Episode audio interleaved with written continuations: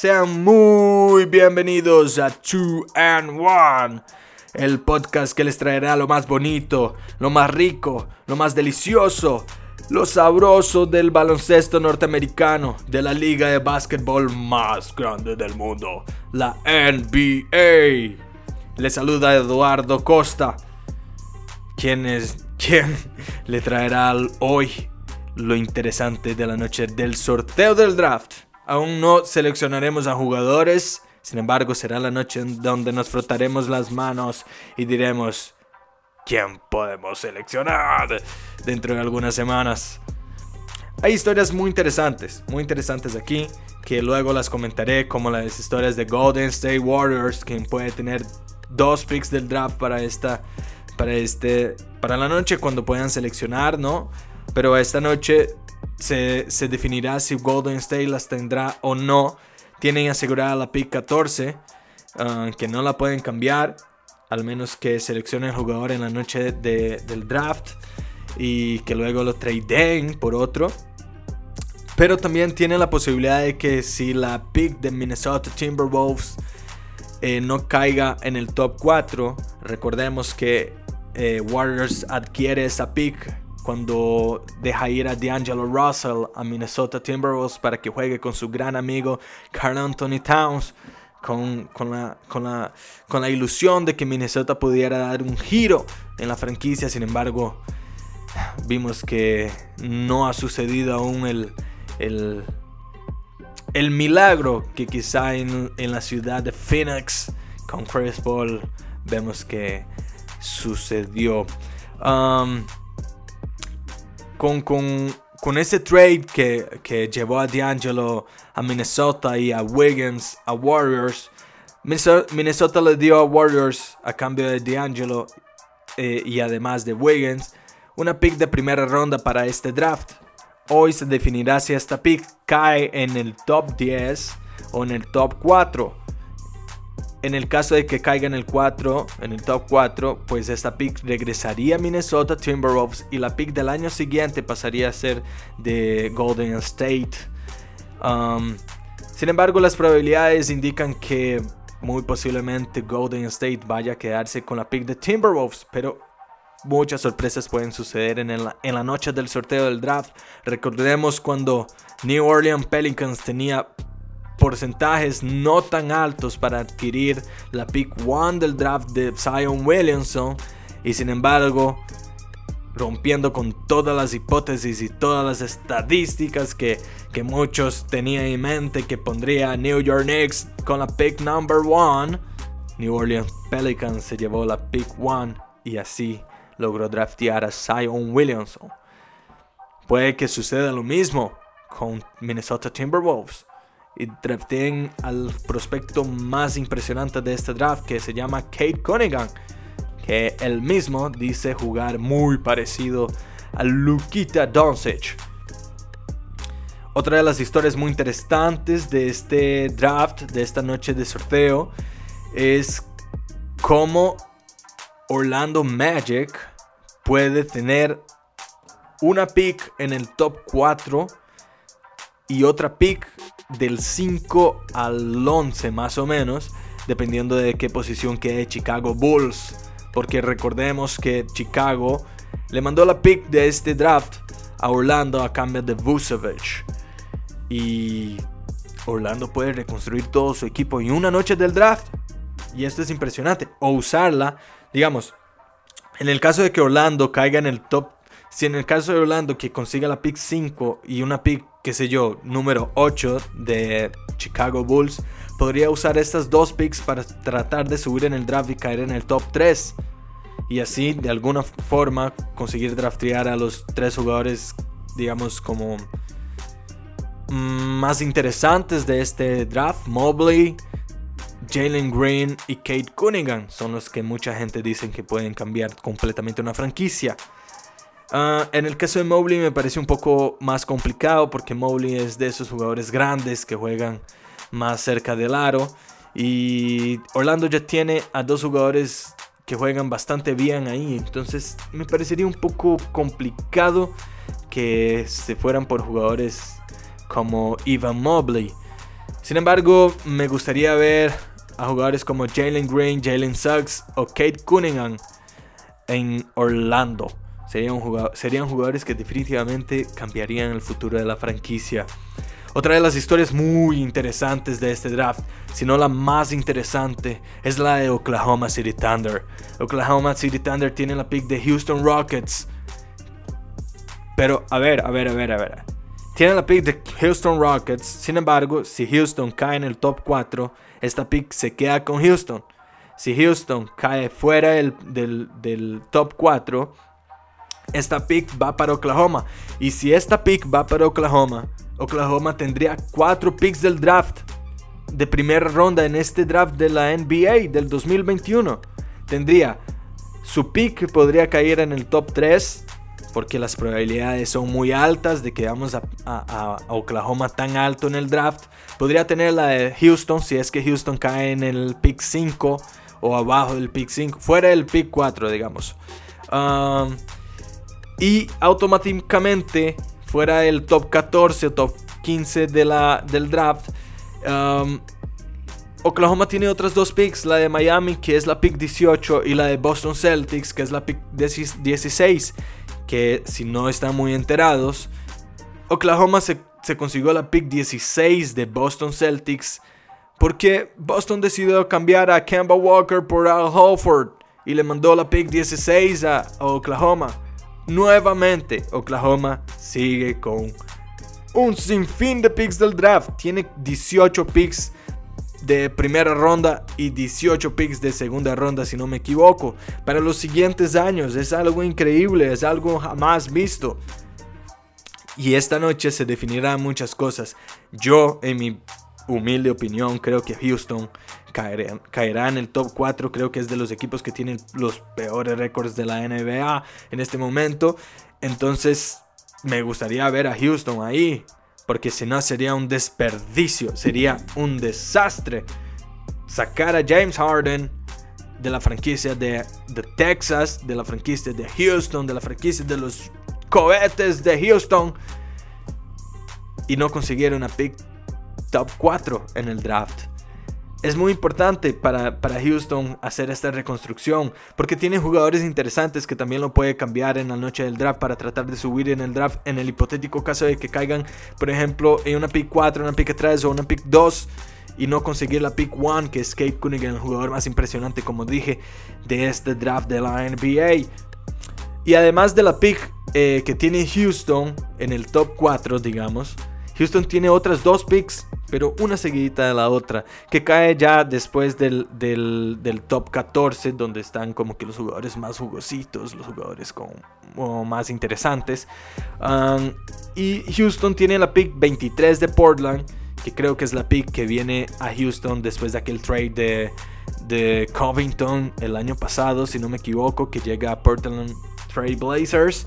Y tienen la pick de Milwaukee, que esta pick... Eh, llega a Houston gracias al, intercambio de PJ Tucker por esta pick del draft. Um, entonces Houston podría tener tres picks del draft para, esta, para este draft de la NBA. Creo que las dos picks seguiditas, la 24 y la 23, um, estas picks las cambiará Houston para tratar de subir en el draft. Quizá para draftear a dos jugadores en el top 10 de este sorteo de draft me parecería interesante como que por ejemplo Houston eh, adquiera la pick 1 y use estas dos picks más un jugador de su plantilla. Tal vez Eric Gordon, que es un jugador que tiene bastante mercado en la NBA, un buen tirador, eh, un defensor regular, um, un jugador que puede jugar de sexto hombre. Creo que llegó a ganar en un momento el, el premio de sexto hombre de la temporada. Sería interesante que Houston usara este jugador más una pick del draft o quizá las dos picks del draft y tratar de subir eh, como que cupos arriba, como que escalones para quizá entrar en un top 4, de la, eh, un top 10 de la NBA y así tener dos jugadores interesantes para reconstruir su plantilla y acompañar a Joe Wall, a John Wall y Christian Wood, dos jugadores muy interesantes que están en Houston. John Wall viene una lesión en el tendón de Aquiles que, que, que lo ha dejado un poco alejado de, las canchas, de, los pabellones y como que no lo ha permitido regresar a su altísimo nivel que, había presentado antes de esta lesión. Sin embargo, creo que, que con esta reconstrucción a cortísimo plazo para Houston, que creo que de cierta forma lo hacen bien con el trade de Harden y con lo que quería hacer Houston para tratar de convencer también a Harden de quedarse ahí. Ah, creo que Houston como que agiliza las cosas y puede tener una grandísima oportunidad de ser de su franquicia nuevamente una ciudad competitiva, un equipo que pueda pelear por entrar en los playoffs de la NBA. Otra de las historias eh, muy interesantes eh, es la de New York Knicks, porque New York Knicks tiene dos picks eh, en este draft, no caen dentro del top 14, sin embargo van para, van para ya después del, top 14, de 15 para abajo, y tienen dos picks, una de Dallas Mavericks y una de New York. La de Dallas Mavericks está en la posición 21 del draft de la primera ronda. Y la de, la de New York Knicks está en la posición 19. Esto quiere decir que Knicks, por ejemplo, podría usar cualquiera una de esas picks más algún jugador de su, de su conjunto y tratar o de subir en el draft o de quizá cambiarlo por un jugador ya experimentado dentro de la liga del baloncesto norteamericano. Creo que New York Knicks ya tiene jugadores jóvenes suficientes para como para complementar el equipo o para desarrollarlos a largo plazo. Ah, gran, parte del éxito de New York Knicks esta temporada fue traer a jugadores veteranos. Tener a Bullock, tener a Julius Randle, tener a, eh, Touch Gibson, tener a Dear Rose. Fueron como que decisiones acertadas para la franquicia de New York Knicks porque les dio esta veteranía al equipo, esta experiencia, eh, esta capacidad de tomar buenas decisiones en, los minutos más complicados de un partido. Esto, no obstante, no les permitió avanzar más, más allá de sus expectativas en los playoffs. Sin embargo, les dio esa esperanza a todos los aficionados del, de la gran franquicia de New York. Um, creo que subir en el draft no es una opción para New York Knicks. Eh, me parece como que una opción quizá conseguir un jugador interesante. Hay un jugador que creo que estará en el mercado o creo que Sacramento escuchará ofertas por él y es Buddy Hill. Buddy Hill me parece un jugador que es de los mejores tiradores de la NBA en este momento, a pesar de que tuvo una, temporada muy irregular.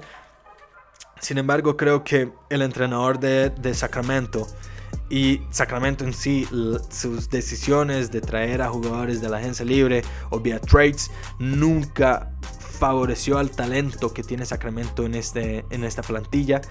Un gran ejemplo de ello es la salida de, Bogdanovich, que llega a Atlanta Hawks y, y, Atlanta Hawks está en las semifinales de la conferencia, de la conferencia este. Entonces, Sacramento tiene, tiene talento joven, tiene las perlitas lo que pasa es que no les ha dado espacio. Creo que lo que le pasa a Sacramento es básicamente lo que le pasaba a New York Knicks hace un tiempo. Era básicamente lo que pasaba a, Phoenix Suns hace un tiempo. Necesitaban a este jugador con más veteranía. Necesitaban a este jugador ah, que supiera ser un líder dentro de la plantilla. Y Chris Paul lo ha hecho, Dear Rose lo ha hecho en New York Knicks, Julius Randle igual, Taj Gibson, estos jugadores con, con, con más desgastados dentro de la liga, digamos así. Y sería una gran oportunidad para, para Sacramento Kings tratar de repetir lo que hicieron la temporada pasada con Halliburton, un jugador que, que como que les dio esa esperanza en, este, en esta temporada a Sacramento, un jugador que viene del draft, un jugador un poco más veterano que los jugadores que estaban ahí, es un poco, era un poco más viejo. Y cuando llega a Sacramento como que le quita el puesto. Y esto es muy importante, chicos. A ver, es que Halliburton le quita el puesto a Buddy Hield. Y Buddy Hield ya la temporada anterior a la llegada de Halliburton se peleaba el puesto con Bogdanovich. Y sé que tanto Halliburton como Buddy Hield, como lo fue Bogdanovich en un momento, son jugadores con muchísimo talento. No dudo del talento que tienen sus jugadores. Lo que pasa es que son jugadores que juegan en una misma posición y se pelean siempre por el mismo puesto. Y cuando tenés a dos jugadores o tres jugadores que son muy buenos en lo que hacen, pues el que te dé un poquito más de resultado, el que te dé un poquito más de garra, es el que se quedará con, con, con la titularidad en, el plantel. Y eso es lo que ha pasado con Halliburton. Se robó la escena en esta temporada. Estuvo ahí entre los mejores rookies de la temporada. Y, y esto como que le, le ha generado un poco de le, ha dolido un poco a Buddy Hill porque él pensaba que esta temporada sería la suya, ¿no? Por eso creo que, que New York Knicks podría usar la pick, por ejemplo, número 19, que le pertenece a Knicks, y más un jugador como Kevin Knox, o quizá, eh, no sé, usar las dos picks y traer a Buddy Hill. New York Knicks tiene la gran ventaja de tener un espacio salarial bien grande Buddy Hill tiene un salario creo que de entre 18 a 20 millones de dólares. Así que podría ser este jugador que le falta, un jugador que sabe crear su propio tiro, un jugador que tira muy bien del perímetro, que tiene porcentajes muy altos de tiro de 3, que también tira muy bien desde el mid-range. Es un jugador que, que es inteligente, también sabe pasar el balón. Es un jugador que puede ser como un poco mejor de lo que fue Alec Burks en, estos playoffs, un poco mejor de lo que ha sido Arju Barrett en la decisión de sus tiros y creo que es lo que le falta a New York Knicks. Y esto, y el salario, y el salario, a ver, el salario de, Buddy Hill, sé que me estoy alejando un poco del tema del draft, pero es que el salario de Buddy Hill es muy interesante porque creo que Buddy Hill, a pesar de que no ha tenido una, temporada excepcional, eh, tiene un salario que que si él entra a un equipo donde le pueden dar este protagonismo que él necesita, que él pide a gritos casi, este salario se vería justificado. Y quizá es un salario hasta bajito para un jugador con el talento de Barry Hood. Acordémonos que Barry Hood era uno de los jugadores favoritos de, de nuestro amado y querido Kobe Bryant. Ah, otra historia interesante de este draft sin duda es, es, la de Detroit Pistons. Detroit tiene una pick que si no cae dentro del, top 4 o, o, en el top 5, no me acuerdo, creo que va para, para Houston Rockets. Entonces es algo interesante, Detroit tiene que, que conseguir entrar en el top 4, pero es algo muy, muy loco, ¿no? Porque los que pelean este top 4 son Orlando Magic, Detroit Pistons, Houston Rockets y Oklahoma City Thunder. Y es que Oklahoma, y esto no lo comenté, tiene otro factor muy interesante. Oklahoma puede caer en el top 4 con su pick original, la pick de Oklahoma. Y también puede caer en el top, fuera del top 4 con, una pick 5 con la, con la pick de Houston. O sea, Oklahoma caería dentro de un pick 5, de un, perdón, dentro de un top 5 en el mejor de los casos, podría tener dos picks en el top 5 en el mejor de los casos. Y si llega a pasar que se consigue la pick de, Houston, como yo ya lo mencioné antes, pero es que lo quiero mm, volver a, comentar porque esto es emocionante. De verdad, hoy será una noche emocionante, chicos. Si, si llega a caer fuera del top, del top 4 la pick de Houston y Oklahoma no se consigue la pick 1, estoy seguro que que Orlando Magic se dejaría, por ejemplo, si Orlando se consigue la pick one, Orlando se dejaría querer, se, decantaría por conseguir otras dos picks dentro del top 5 y más la pick de, de, Chicago Bulls que estaría fuera del top 5. Y estoy seguro de eso, porque, porque sí, Orlando necesita reconstruirse, dejó ir a dos de sus mejores estrellas, a Aaron Gordon y a Busevich, y tiene jugadores que son muy interesantes. De verdad me encantan los jugadores que tiene Orlando Magic. Sin embargo, sufren mucho con las lesiones. Markel Fultz, Jonathan Isaac y Mo Bamba son jugadores interesantísimos, pero que no se puede confiar al 100%. Si Orlando consigue 3 picks en el top 10 en este draft, será un cambio excepcional para Orlando. Será algo loquísimo. Estoy seguro que todo el mundo quedaría muy contento con la franquicia de allá, de Florida. Yo, yo creo que dentro de lo que se espera hoy para este sorteo del draft, creo que son las historias más interesantes. Hay otras historias como la de Cleveland, o la de Charlotte, o la de Toronto, que si bien podrían ser interesantes, pero mm, no creo que, que sean así. ¡Wow! Esto cambiaría la narrativa de estos equipos. Porque, por ejemplo, Cleveland lleva eligiendo picks muy altas en el draft desde hace mucho tiempo. Creo que desde la salida de LeBron James, la última salida de LeBron James. Y aún así Cleveland no ha logrado conseguir dar el, salto que necesitaban. Quizá, quizá Cleveland haga un cambio loco. Quizá Cleveland mande a Kevin Love a Charlotte Hornets y, trate de subirlo en el draft en el caso de que Charlotte Hornets tenga una pick más alta que Cleveland puede ser que pasa. Charlotte tiene espacio salarial y creo que sería hasta un poco interesante tener a la Melo, Gordon Hayward y Kevin Love dentro de un equipo en Charlotte, siendo Charlotte una franquicia que no tiene un tan que a ver, no es un mercado tan llamativo para los agentes libres. Creo que Kevin Love sería algo que podría ayudar de cierta forma a la franquicia de Charlotte. Ah, otra de las historias interesantes, y creo que esta es como para cerrar, quedaría bonito, sería la, la, pick de Toronto.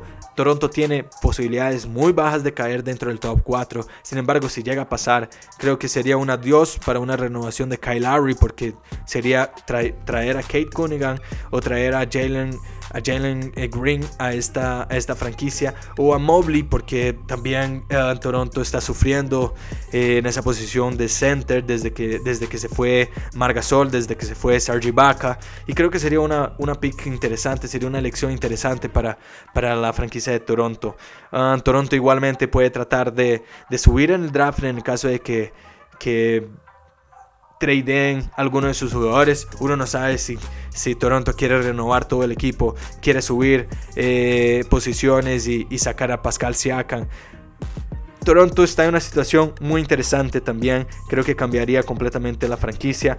Eh, y ahora que veo la lista, la lista de, de los equipos que pueden caer en el top 14 me, acabo de ver con Indiana Pacers, que podría conseguir las probabilidades son altísimas para que consiga la pick número 13 en este draft. Acordémonos que la pick número 13 es una pick que, por más que el número 13 en Estados Unidos sea el número de la mala suerte, el número que nadie, nadie quiere, el número que todos quieren alejarse, más bien ha sido una pick que ha elegido y ha seleccionado jugadores muy muy interesantes dentro de la historia del draft. Creo que Kobe Bryant fue seleccionado con la pick 13, Devin Booker, um, creo que um, Tyler Hero, no recuerdo si Donovan Mitchell igual, pero muchos jugadores han sido seleccionados en esta pick y creo que a contrario de lo que muchos dicen dentro del draft de la NBA, la pick 13 es un símbolo de muy buena suerte, de jugadores que pueden cambiar su franquicia, jugadores que te pueden anotar 40, 50 puntos como lo ha hecho Devin Booker, uh, como lo ha hecho Donovan Mitchell, pero no recuerdo si Donovan Mitchell cayó en el pick 13. Este no es el tema. El tema aquí es que Indiana Pacers, Pacers tienen la pick 13 y esto ya es suficiente para que Indiana piense en una reconstrucción y creo que Indiana va para este camino. Indiana en este momento tiene dos jugadores que me parecen muy impresionantes y en mi opinión deberían quedarse o sí o sí, que son Sabonis y PJ Warrior son de los jugadores más interesantes que tiene Pacers en este momento. Miles Turner creo que ya es hora de que él diga bye bye a la franquicia de Pacers porque no ha demostrado, nunca ha explotado el, potencial que siempre le hemos visto. Um, Brogdon es un jugador que me encanta, me gusta mucho. Me dolió mucho cuando salió de Milwaukee. Sin embargo, creo que también es hora de decir bye bye porque no pudimos hacer nada con Pacers. Nada. Pacers no ha logrado hacer nada desde, desde que armó este super equipo. Recordemos que Pacers la temporada pasada tenía a Victor Oladipo, Michael Brogdon, tenía a PJ Warrior, tenía a Sabonis, Miles Turner y otros jugadores más interesantísimos. Sin embargo, nunca logró dar este salto de decepcionalidad.